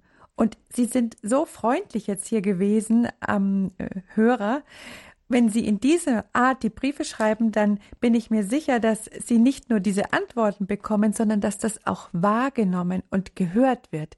Und deswegen haben Sie, sind Sie ein wunderbares Beispiel, wie wir Christen wirklich ein öffentliches Bekenntnis ablegen können. Sie beschrieben gerade das mit der Mutter. Besser kann man das nicht machen. Sie sagen nicht, ihr müsst endlich die Mütter gleichstellen und Geld geben und ihr müsst, sondern sie sagen so freundlich, Schauen Sie doch mal, was eine Mutter leistet. Ich selbst habe vier Kinder und die großzuziehen. Das bedeutet 24 Stunden am Tag da sein, erziehen, lieben, begleiten, Krankenschwester sein, Nachhilfelehrerin sein, ziemlich beste Freundin sein und so weiter, was wir Mütter ebenso sind. Und genau das hatte ich anfangs gemeint. Das ist eine Art der christlichen Kommunikation. Da sind Sie Licht und Salz in dieser freundlichen Art und Sie sehen den Erfolg. Vielen Dank, dass Sie uns das hier heute gesagt haben, Frau Thuber. Ich danke Ihnen auch sehr für diese Sendung. Ich finde sie ganz toll. Vielen Dank. Danke, Frau Turba. Gottes Segen für Sie. Gruß nach Feldkirchen. Ähm, Frau Lamprecht, man Christen und Medien Mut zum öffentlichen Bekenntnis. Man ist also nie zu alt, einen Brief zu schreiben, auch an Ministerien. Ähm, wie ist denn das jetzt, wenn ich zum Beispiel jetzt fahren wir mal ein schärferes Geschütz auf. Da sendet ein Sender, Radio oder Fernsehen, einen Beitrag, wo Ihnen echt ganz schön das aufstößt und wo Sie sagen, das ist einfach falsch, was die sagen. Was wäre denn dann außer dem Lesebrief das nächst schwerere Geschütz, das Sie vielleicht als, ja, das, das Sie auffahren können? Nun, wir leben in einer Demokratie und da haben wir ganz normale demokratische Instrumente, die jedem Bürger offen stehen. Es gibt zum einen die Möglichkeit der Presseratsbeschwerde. Moment, was ist denn das? Nun, es gibt den Presserat hier in Deutschland, der zuständig ist äh, für die Medien. Und wir erinnern uns alle an dieses Satiremagazin Titanic mit diesem Titelblatt mit Papst Benedikt mit einer besudelten Soutane. Daraufhin haben ganz viele Bürger eine Presseratsbeschwerde gestaltet, online, aber auch per Brief möglich. Und soviel ich weiß, war das die erfolgreichste Presseratsbeschwerde, wenn man die Anzahl der Beschwerden nimmt, die der Presserat auch sehr ernst nahm. Aber auch hier ist es wichtig, dass sie eben sachlich argumentieren und sagen, das verstößt gegen jenes und dieses. Und das ist so wahnsinnig einfach zu machen, denn auf der Online-Seite vom Presserat befinden sich zehn bis zwölf Ziffern. Da steht genau da, gegen was widerstößt verstößt jetzt dieses Magazin oder diese Sendung. Die können Sie ankreuzen und noch eine kurze persönliche Begründung und zack ist das innerhalb von fünf Minuten erledigt und abgeschickt. Das ist ein ganz starkes In Instrument, aber auch zum Beispiel die öffentlich-rechtlichen Fernsehanstalten oder der Bayerische Rundfunk hier in München haben einen eigenen Presserat, an den können Sie sich schriftlich richten und ihre Beschwerde richten, aber, und jetzt kommt das Aber, es gilt immer die Prinzipien, die wir angesprochen haben, dass so wütend man sein mag über so ein Titanicblatt oder andere Dinge, nicht in die Verurteilung zu gehen, nicht in den gleichen Fehler zu gehen, wie es andere machen, sondern wir sind bei jeder Beschwerde Christ. Also bleibe ich höflich, bleib mit den Argumenten am Ball und bleib ganz präzise, was ich möchte. Das sind so die kleinen Rezepte, damit die Sache erfolgreich ist und nicht dann in der Redaktion oder beim Presserat heißt, ja, schau dir mal an, hier haben wieder lauter Christen geschrieben und wie die sich aufführen und beschimpfen auch noch die Redakteure. Das geht nicht und das muss aufhören. Leider, und das weiß ich aus allererster Hand, passiert das viel zu häufig, dass gerade Christen dann ausfällig werden. Und bitteschön, das dürfen wir nicht mehr tun. Sie hören Standpunkt bei Radio Horeb mit dem Thema Christen und Medien, Mut zum öffentlichen Bekenntnis. Gast im Münchner Studio ist die Kommunikationstrainerin Christiane Lamprecht. Wir haben darüber gesprochen, wie wir ja als Christen auch Einfluss auf Medien nehmen können. Wir hatten zum einen den Leserbrief und da hat sich dann auch eine Hörerin aus Feldkirchen gemeldet, die sogar an Ministerien schreibt und sie sagt, ja, ich bin ja nie zu alt, um etwas zu schreiben und meine Meinung kundzutun. Und man bekommt wirklich Antwort. Wir haben jetzt gerade eben auch über die Presseratsbeschwerde gesprochen. Wenn Sie sich einbringen möchten in die Sendung, wenn Sie uns von Ihren Erfahrungen berichten wollen, die Sie vielleicht mit einem, ja, einem Internetforumsbeitrag gemacht haben oder dass Sie einen Leserbrief geschrieben haben oder dass Sie mal einen Redakteur direkt angeschrieben haben, erzählen Sie uns davon, wie die Reaktionen waren. Vielleicht gibt es noch ein paar andere Hörer, die Sie dazu ermutigen könnten. Sie hören die Leben, Sie hören Standpunkt bei Radio Horeb Christen und Medien. Das Telefon ist geschaltet 089 517 008 008. Wenn Sie uns von außerhalb Deutschlands anrufen möchten, wählen Sie vor 0049 89 517 008 008.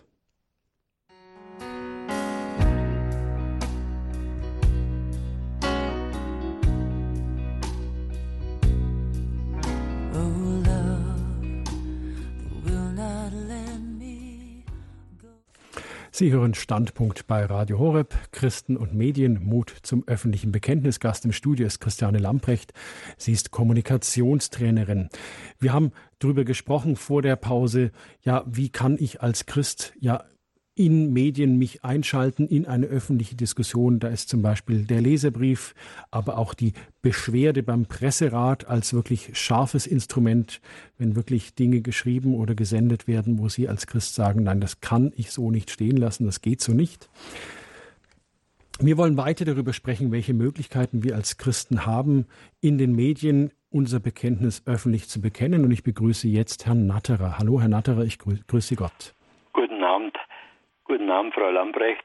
Danke mal für Ihren Vortrag. Äh, mir scheint auch, sagen im Bayerischen Rundfunk bekommt man ja auch die Hörernummer und wo man da assoziieren kann. Ich rufe manchmal an, was vielleicht mir positiv gefallen hat, aber umgekehrt auch was negativ ist, wo man auch gleich ans Telefon gehen kann und seine Meinung kundtun kann. Was mir aber insgesamt bei der ganzen Fernsehübertragungen auffällt, dass fast bald jedem Programm äh, bald nur noch Krimis sind und so weiter. Gell? Äh, da müsste ich sagen, bei bald bei 20 Sender, vielleicht bei 15 Sender anrufen und sagen, es passt nicht, dass man da äh, dauernd Krimi bringt und so weiter. Äh, ist man da schon so verroht oder sind wirklich die Zuschauer so, dass sie meinen, man muss jeden Tag einen Krimi haben, man muss da Toten sehen und so weiter. Also ich sage mal, es sind doch nur auf der Welt schon, wo wo Unglücke und Kriege und so weiter vorhanden sind, muss man mhm. da wirklich auch so mhm. Bringen, wo insgesamt äh, der, der Zuschauer, wo wo der Gebührenzahler so etwas vor sich kriegt, ja, da müssten es bald jeden Tag da irgendwie ja. und so weiter. Äh, da sind die Aufsichtsräte auch da in den einzelnen Rundfunksanstalten, haben die da gespürt und sagen, äh, das braucht man nicht als welches. Mal sonst danke für Ihnen, auch mir geht es so ab und zu, aber wenn ich von Österreich was mitbekomme auch und so weiter, dass ich da einfach in Wien auch anrufe und sage, was los ist. Da war vor mhm. kurzem eine Sendung, also das war wirklich unter der Gürtellinie und so weiter, wo ich halt noch in Wien auch entsprechende Telefonnummer mir gegeben haben und mich da gerührt haben. Herr Natterer, Sie machen mir ja richtig Hoffnung. Zuerst die Frau Turber und nun Sie. Also aktive Leute, die hier Briefe schreiben und Sie sind so wunderbar und rufen gleich direkt an. Das ist natürlich die beste und schnellste Möglichkeit, beim Bayerischen Rundfunk oder wo auch immer ein Feedback zu geben, zu loben oder auch zu kritisieren. In der freundlichen Art, wie Sie hier gesprochen haben, kommt das bestimmt auch sehr gut an. Und Ihre zweite Frage zum Programm Gestaltung von den öffentlich-rechtlichen, nun, da ist es so, es wird ja immer getestet, wie viele Millionen Zuschauer welche Sendung sehen. Und das ist natürlich dann so, dass der Sender hauptsächlich diese Sendungen macht, produziert oder sendet, die einen großen Zuspruch haben. Da kann man nur sagen, machen Sie weiter so, Vielleicht können Sie noch ein paar Freunde motivieren, dass die auch so freundlich wie Sie beim den Sendern anrufen und einfach Ihre Meinung sagen, die Sie gerade haben und so dieses Bekenntnis rausgeben. Nur so kann sich was ändern. Wenn wir schweigen, kann sich überhaupt nichts ändern. Und wenn wir anfangs das Gefühl haben, wir sind der Einzige, der was sagt, dann macht es auch nichts. Irgendwann kommen schon noch ein paar mehr dazu. Machen es weiter so, Herr Natterer. Vielen Dank. Ich habe was noch Frage, Frau Lambrecht. Äh, ich habe mal gehört, dass wenn jemand anruft, dass das etwa hochgerechnet wird, dass so 7.000, 8.000 der ja. gleichen Meinung sind. Ja. Ist das noch, sind die Zahlen noch etwa in Ordnung heute? Ja, das können Sie davon ausgehen, so wird das hochgerechnet. Ob das jetzt 7000 sind oder 3000, das ist egal. Auf jeden Fall wird es hochgerechnet. Lob und Beschwerde. Deswegen, ähm, wenn Sie so freundlich wären und ihre Freunde und Verwandten auch dazu ein wenig motivieren, dann haben wir schon wieder ein paar Christen mehr, die sich in den Medien äußern. Herzlichen Dank, Herr Natterer. Ihnen auch alles Gute nach Minden. Dankeschön. Bitte wieder, Herr. Als nächstes begrüße ich die Frau Josephine. Ja, guten Abend, mein Name ist Straub. Und ich habe die Sendung gerade eingehört, da ist mir was eingefallen. Und zwar vor einigen Jahren war immer in der Zeitung geschrieben, Kirche von unten. Das war also richtige Hitzkampagne gegen katholische Kirche. Und habe ich dann nach Rottenburg angerufen, ins Ordinariat und habe die Zeitung angegeben, die Seite, wo das stand, dass ich da nicht zufrieden bin, dass solche Sachen in der Zeitung kommen. Mhm. Und dann kam Folgendes, und dann habe ich auch noch in, in Köln angerufen bei Meissner, habe das auch weitergegeben und habe gesagt, er muss mal in der, in der, in der äh, Bischofssynode mal angesprochen war und der Sprecher, der das immer die Zeitung getan hat, der ist dann rausgefallen. Der haben sie dann abgelöst.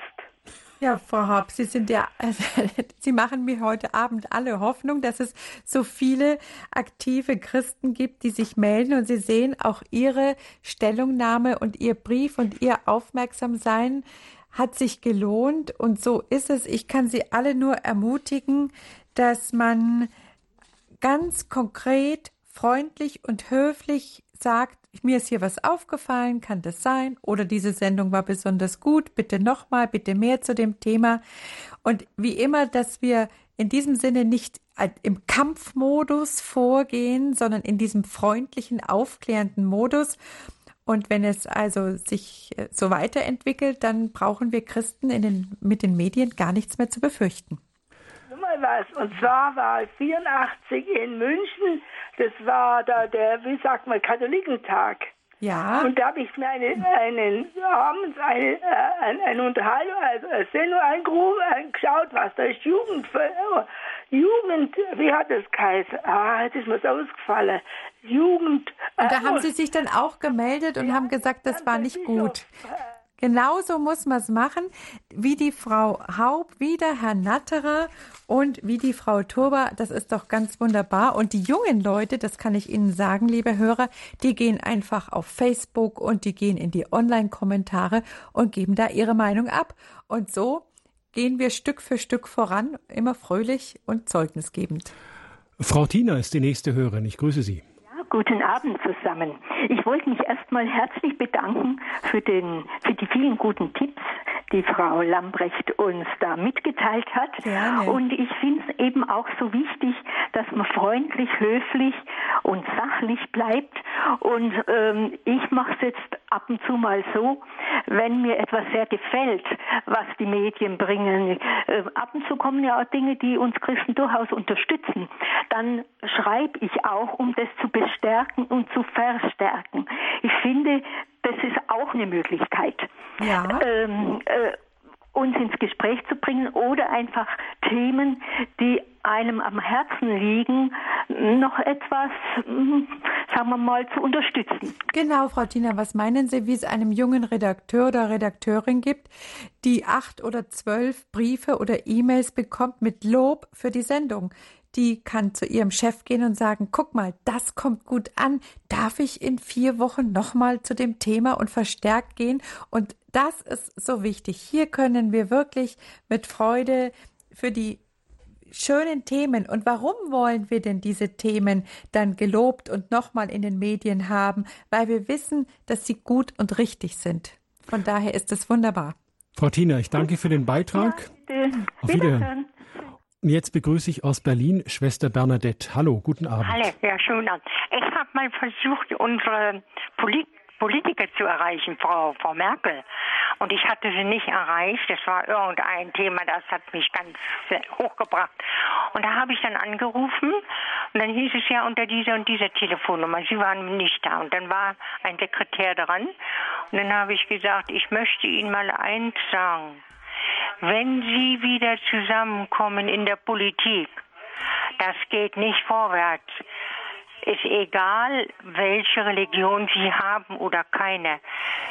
Bitte stellen Sie sich einmal zusammen und beten Sie vorher ein Vater unser, dann wird alles besser laufen. Mhm. Und da war er ganz still und dann habe ich gesagt, hören Sie mich noch? Ja, ich höre, sage ich, bitte sagen Sie das der Frau Merkel weiter. Das war aber ein sehr mutiger Anruf von Ihnen, Schwester Bernadette. Und äh, sicherlich etwas sehr Außergewöhnliches, dass jemand sagt, wollen wir nicht ein Vater unser beten. Aber ich denke, unsere Bundeskanzlerin ist ja eine evangelische Christin, die immer wieder hier Bekenntnis zeigt und auch Flagge zeigt, dass so ein Anruf und so ein Hinweis bestimmt ganz wohlwollend wahrgenommen wird, auch wenn sie das vielleicht nicht durchsetzen kann im Bundestag aus anderen Gründen, ist es gleichwohl sehr wertvoll gewesen. Und warum nicht, warum auch nicht so etwas sagen? Auf jeden Fall ist es gut, sich zu Wort zu melden. Ich danke der Schwester Bernadette. Ein Gruß, ein Gruß nach Berlin. Und jetzt begrüße ich aus München die Frau Kumo. Hallo. Grüß Gott. Ähm, ich habe auch vor einigen Jahren äh, das Fernsehen angeschrieben, weil es war von der Psychiatrie von München, von H, sind ja die Leute äh, fotografiert worden, nackt, die ja sowieso schon Idioten sind und sowieso so arm dran sind. Und dann habe ich ihnen geschrieben, nett, freundlich, sachlich, höflich, dass ich das untragbar finde. Jeder weiß, wie ein nackter Mann, äh, nackter Mann ausschaut, jeder weiß, wie eine nackte Frau ausschaut. Die können sich absolut nicht wehren. Ich finde sowas von taktlos. Und äh, Was war dann, dann die Reaktion? Die Reaktion war, dass sie das vom, äh, vom Sender genommen haben. Mhm. Und dann haben wir gedacht, da haben sicher sehr viele geschrieben, da war nicht ich die Einzige, mhm. weil ich habe festgestellt, also wenn ich es schriftlich mache, erreiche ich mehr, als wenn ich es telefonisch mache. Frau Kumbo, dann danke ich Ihnen für Ihr Eintreten für die Würde von den behinderten Menschen da in Haar. Das ist wichtig, dass man auch da eintritt. Jetzt begrüße ich den Herrn Schenk aus Köln. Hallo, ich grüße Sie. Schönen guten Tag, äh, mein Name ist Schenk. Ich habe äh, eine kleine Anmerkung. Äh, ich habe das hier im Fahrkreisen schon mal bekannt gegeben, warum man in Köln oder auch in anderen Diözesen im Zentrum viele Messen und viele Priester bei den Messen hat und außerhalb der ja, außerhalb der Großstädte in der ländlichen Gegend äh, manchmal bis zu zehn oder zwölf Gemeinden nur ein Priester hat und die äh, Leute halt nur einen äh, Priester pro zehn Vereine hat. Und das haben Sie an Ihren Bischof geschrieben? Äh, meine äh, eine Bekannte von mir hat das mal geschrieben, aber da haben wir also keine Antwort gekriegt. Das ist verwunderlich. Normalerweise ähm, wird aus dem Ordinariat natürlich immer geantwortet. Dann, ja. wenn das immer noch so ist, Herr Schenk, dann schreiben Sie doch einfach nochmal einen Brief an Ihr Ordinariat und äh, bitten Sie eben ganz präzise darum, in welchem Verein eine schlechtere Versorgung ist oder wie Sie es gerne hätten, sodass je konkreter Sie sind bei so einer speziellen Anliegen, wie Sie es gerade geäußert haben, desto besser ist es natürlich dann, dass darauf Stellung genommen wird und dass Sie eine ganz konkrete Antwort erhalten. Ja. Sie, Sie okay. hören Standpunkt bei Radio Horeb. Thema heute Christen und Medien. Mut zum öffentlichen Bekenntnis. Gast im Studio ist die Kommunikationstrainerin Christiane Lamprecht. Und ich begrüße jetzt die Frau Bongert. Hallo. Ich grüße Sie. Guten Abend. Ich möchte eben verstärken. Eine Hörerin sagte eben, dass sie angerufen hat ähm, bei der Frau Merkel oder ihrem Sekretär oder wer auch immer. Ich kann nur sagen, ich habe der Frau Merkel äh, schon mehrmals geschrieben und äh, ich habe jedes Mal Antwort bekommen und sehr positiv und ich habe ihr dann auch gleichzeitig geschrieben, äh, dass ich auch für sie bete, dass sie die richtigen Entscheidungen fällt und da hat sie sich immer ganz besonders für bedankt auch. Das wollte ich nur sagen. Das ist sicher sehr ermutigend gewesen und ist doch fein. Vielen Dank, Frau Bongert, für diesen Beitrag. Und jetzt begrüße ich die Frau Riepe aus dem Emsland. Hallo. Ja, guten Abend. Äh, ich habe ähm, im Jahr 2010 unserer äh, Abgeordneten hier aus dem nördlichen Emsland und aus Friesland äh, in Bezug äh, des, äh, mit dem McCafferty-Bericht geschrieben. Und, äh, Welch, welch, welcher Bericht bitte? Der McCafferty. Um was ging es da? Damals. Mhm. Mhm. Und äh, sie hat sich daraufhin telefonisch gemeldet. Mhm. Und äh, wir haben dann einen Schriftverkehr gehabt und sie hat sich äh, äh mit dem äh, äh, Leiter der Unionsdelegation des Europarates in Verbindung gesetzt und hat dann auch bei dem äh, mhm. äh, interveniert. Und äh, der Bericht ist dann ja auch mit 56 äh, Befürwortern gegenüber 51 Gegnern mhm. mhm. abgeschmettert worden. Mhm. mhm. Und dann mit der PID-Sache waren wir wieder im Briefkontakt. PID, Präimplantationsdiagnostik. Ja. Und äh, sie hat darauf sehr, sehr gut reagiert und äh, hat mir auch Unterlagen geschickt, wie es dann auch ausgegangen ist. Frau Riebe, ich bin Ihnen wahnsinnig dankbar für Ihren Anruf, weil Sie haben die Dimension Europa angesprochen. Und in Europa, im Europaparlament ist es ja gang und gäbe, dass fast jeden Monat irgendein so und so Bericht, die werden ja immer nach den Abgeordneten benannt, abgestimmt wird. Und da sind so viele, dass unsere Abgeordneten dringend unsere Meinung und unsere, unsere Unterstützung brauchen. Und wir können uns ja alle noch daran erinnern, dass es vor kurzem eine Entscheidung gab. Da wollte eine Europaabgeordneten ein Menschenrecht auf Abtreibung durchsetzen. Und wir haben ja Gott sei Dank viele vernünftige Abgeordnete im Europaparlament, aber die brauchen auch unsere Unterstützung. Und je mehr Briefe und E-Mails und Anrufe die bekommen, desto mehr können die dann im Europaparlament uns vertreten und sagen, ich habe hunderte von Anrufen und E-Mails bekommen, das darf nicht sein und ich stimme hier zum Beispiel dagegen. Und das hat auch geklappt. Hier kann ich alle Hörerinnen und Hörer nur ermutigen, dass sie genau hier tätig werden und die guten Abgeordneten von uns unterstützen gegen irgendwelche Dinge, die gegen die Würde des Menschen verstoßen würden. Frau Lamprecht, da haben jetzt da die Hörer auch sozusagen eine Tür aufgestoßen, dass eben nicht nur Christen und Medien, sondern auch Christen und Politik aktiv werden, also dass ich auch an meinen Abgeordneten schreiben kann, an meinen Landtagsabgeordneten, an meinen Bundestags- oder auch Europaabgeordneten und da meine Meinung kundtue nach den vier Regeln. Bitte wiederholen Sie es nochmal die Vernunft und in der Nächstenliebe, das heißt in der Freundlichkeit und realistisch, konkret und immer in der Haltung der Demut, so dass der Abgeordnete sieht, hier ist jemand Vernünftiges, der eine klare Meinung äußert und kann diese dann auch annehmen. Es geht ja darum, dass er unsere Meinung hört und annimmt, sonst brauche ich den Brief gar nicht schreiben. Jetzt haben wir neben Presseratsbeschwerde, Leserbrief, Blogbeitrag, Internetforen etc. Äh, gibt es ja manchmal auch die Gelegenheiten für Christen, dass sie sich in Diskussionen zu Wort melden, ob die jetzt übers Fernsehen übertragen werden oder nicht. Mhm. Ähm, wie kann ich denn da ja einen guten Auftritt hinlegen, dass ich mich nicht bis auf die Knochen blamiere oder dass ich nicht im Boden versinke, weil die dann über mir einen Kübel Mist ausgießen. Ja, Herr Müller, Sie sagen es. Melden Sie sich zu Wort, wenn Sie in einer Diskussion sind, denn die Diskussion lebt vor allem immer von den ersten Fragestellern. Die bestimmen dann den weiteren Verlauf der Diskussion, wenn eben die Fragerunde freigegeben wurde. Und da gibt es eine ganz einfache Anleitung. Man steht auf und stellt sich vor, ganz kurz mit seinem Namen, Christiane Lamprecht, Mutter von drei Kindern, ich komme aus München zum Beispiel.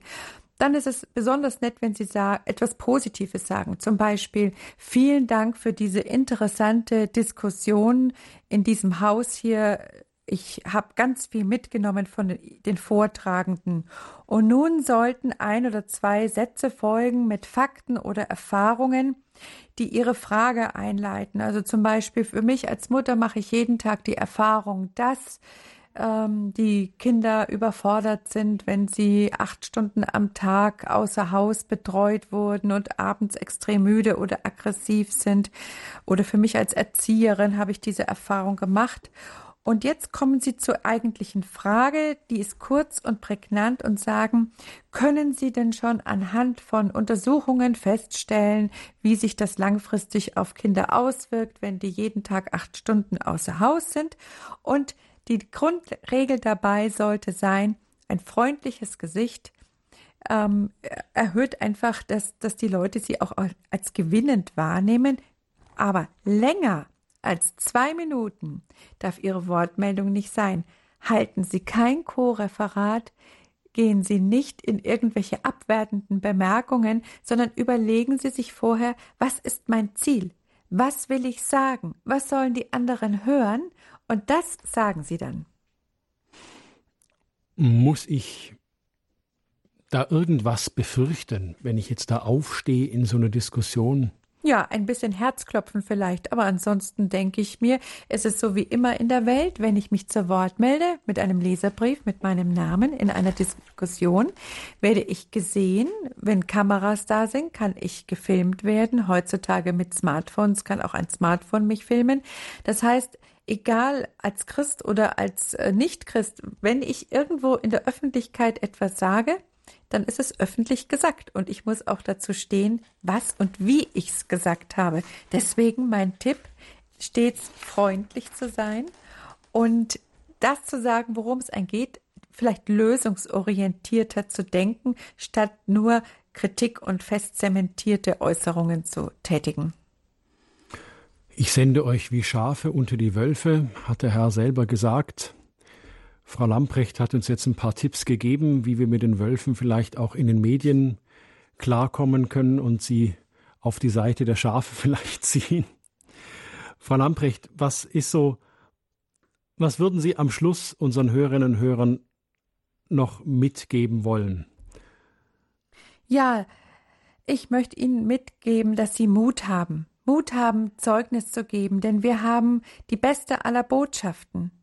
Wir haben die Botschaft, die uns ein wenig mehr das Leben gelingen lassen lässt und ein großes Potenzial hat, ein recht glückliches zu le Leben zu führen. Ich sage immer zu meinen Firmlingen, wenn ihr katholisch oder evangelisch seid und das lebt, dann habt ihr deswegen nicht später eine Villa mit Swimmingpool.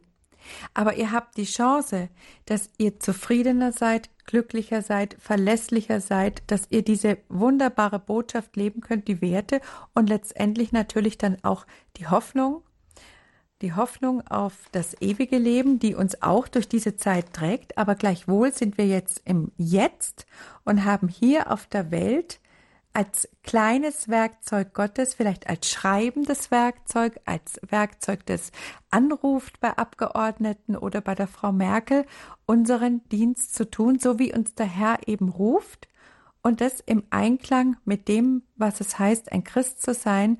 Und da ist der beste Kommunikationstrainer Jesus Christus selbst, der immer mitfühlend war und klar, präzise, freundlich und der gesagt hat, die Nächstenliebe und die Nächstenliebe und die Nächstenliebe. Und dann, denke ich mir, sind wir alle auf dem richtigen Spur, wie wir uns äußern können. Danke, Frau Lamprecht, dass Sie bei uns in der Sendung waren und uns auch mit ein paar wirklich griffigen Tipps versorgt haben, wie wir als Christen in den Medien auch Einfluss nehmen können. Ganz herzlichen Dank. Schön, dass Sie hier waren. Vielen Dank für die Einladung, Herr Miller. Liebe Hörerinnen und Hörer von Radio Horeb, wenn Sie diese Sendung nochmal hören möchten oder Sie haben vielleicht erst später zugeschaltet und wollen sie in voller Länge hören, ähm, dann können Sie sich diese Sendung beim Radio Horeb TCD-Dienst telefonisch bestellen unter 08323 967 5120 oder direkt von der Website von Radio Horeb über www.horeb.org können Sie sich diese Sendung direkt beim CD-Dienst über das Anklicken des CD-Symbols gleich bestellen. Sie können sich aber auch, wenn Sie im Internet auch versierter sind, können Sie sich diese Sendung als Datei, als auch so sogenannten Podcast direkt von der Website von Radio Horeb herunterladen und dann überall nochmal hören oder unter Freunden und Freundinnen verbreiten. Sie hören Standpunkt wieder am kommenden Sonntag. Da geht es um das Thema mit Werten führen. Es spricht Pater Christoph Kreitmeier. Wenn Sie Fragen zu dieser Sendung haben oder zu Radio Horeb ganz allgemein, steht Ihnen unter der Woche werktags der Radio Horeb Hörerservice gerne zur Verfügung unter 08323 967 5110. Ich verabschiede mich an dieser Stelle. Behüt Sie alle Gott.